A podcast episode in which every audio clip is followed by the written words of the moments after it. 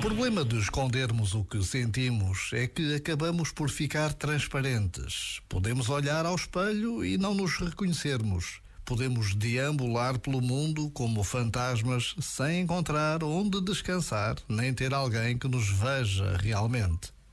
Mas se ousarmos construir relações onde nos podemos mostrar, então a maravilha acontece.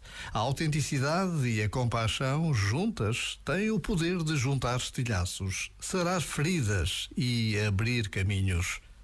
Já agora, vale a pena pensar nisto. Este momento está disponível em podcast no site e na app.